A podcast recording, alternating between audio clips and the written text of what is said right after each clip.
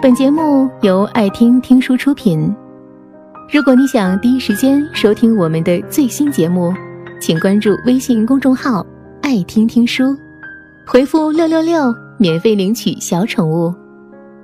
朋友圈里有个妹子，每天晚上九点钟准时晒微信运动的截图，少的时候两万步左右，多的时候甚至可以达到三万，常年占领着排行榜封面。当我喝着快乐肥宅水，吃着烤串放纵自我的时候，看到他的截图就会觉得罪恶感爆棚。自己每天不到两千的步数，和别人的几万步相比，简直少得可怜。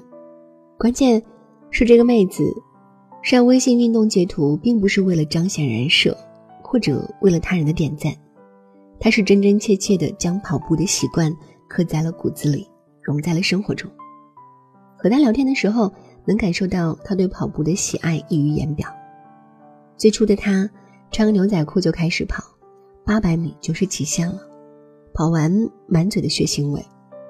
坚持了三十天后，他的身体开始习惯这种节奏，不再觉得跑步是一种煎熬。坚持了半年后，他在没有节食的情况下瘦了整整五公斤。现在的他呢，身材紧致，皮肤细腻，笑容明朗。看起来清爽又活力。生活中有太多人在工作的压力下放任口腹之欲，身材管理溃不成军。看到朋友圈里晒微信运动截图的好友，就屏蔽拉黑，不肯面对懒惰的自己。熬夜、喝酒、撸串，饮食毫无节制，不用运动的生活看起来确实很舒服。但正如小说《大哥》里的句子所说。人不能过得太舒服，等你满脑肥肠，每天都吃饱混天黑的时候，就离嗝屁着凉不远了。我害怕自律的人，因为他们能够在这个失控的时代，牢牢地掌握着人生主动权，每天都朝着更好的方向，用力地爱着自己。德国有一位二十三岁的女孩 Sunny，在工作之后身材逐渐走样，肚子上的肥肉不断堆积，她问自己。难道这辈子就这样胖下去吗？不敢照镜子，不敢拍全身照，明明很年轻，却被人称作大妈。看到身材纤细的姑娘，总是忍不住自卑。不，我要开始改变自己。桑尼给自己制定了一个二十周的跑步减脂计划，开始了自律的旅程。第一周真的很难，没跑几步就感觉到心脾肺都很累，只能不断停下来休息。第二周。一样很糟，他不断怀疑自己的付出是否值得，到底什么时候才能轻松一些？疲惫、乏力、酸胀的肌肉，风雨交加的坏天气，似乎都在跟他作对，但他仍然选择继续坚持。就这样，一直坚持到第九周，他终于有了一些进步，身体变得轻盈，越跑越轻松了。然而，突如其来的受伤。让他不得不中断跑步，影响了好几周的训练。他难过的甚至想要放弃。即使这样，他仍然咬紧牙关继续上路，并且开始配合力量训练，结识新的朋友，重拾自信。第二十周，他的真实感受是从未有过如此美好的感觉。他成功了，二十周的时间减重十四公斤，腰围比之前小了三个号。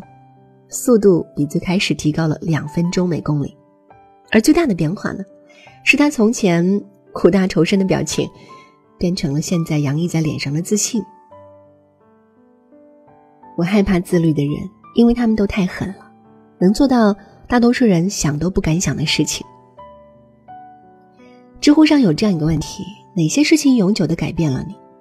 一个点赞回答很高，是这样的：每天坚持做一件小事。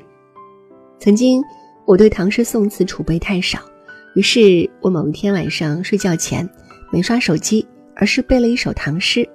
就这样，一直到现在，我能脱口背出六百多首唐诗宋词。这让我想起中国诗词大会第三季的总冠军雷海为。在参加比赛之前，他只是一个骑着电动车，每天穿梭在大楼之间送餐的外卖小哥。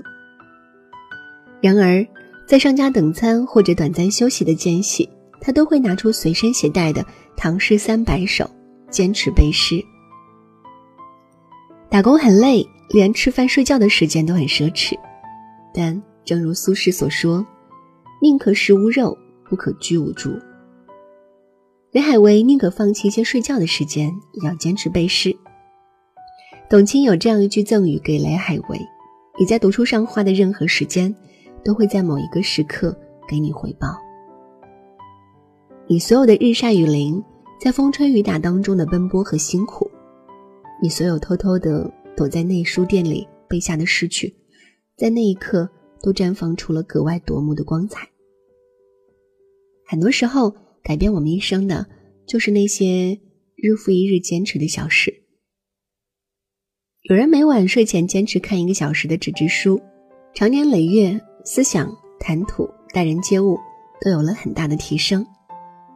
有人每天坚持晨读英语，十年如一日，终于能脱口而出最地道的口语。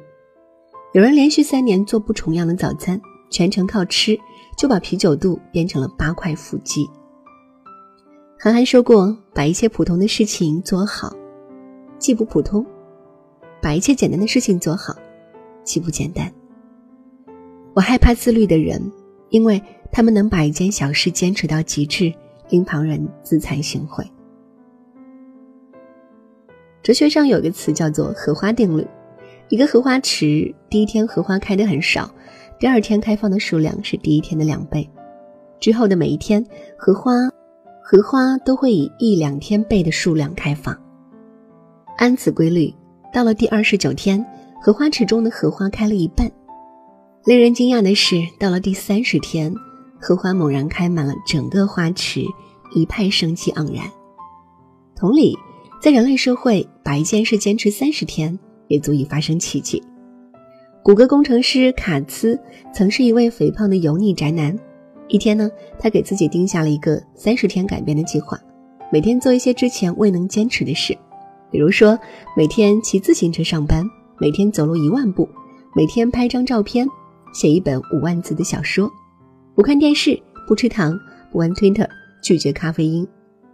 可以说，这份计划充满了挑战性，做不到自律的人势必无法完成。但马特坚持下来了。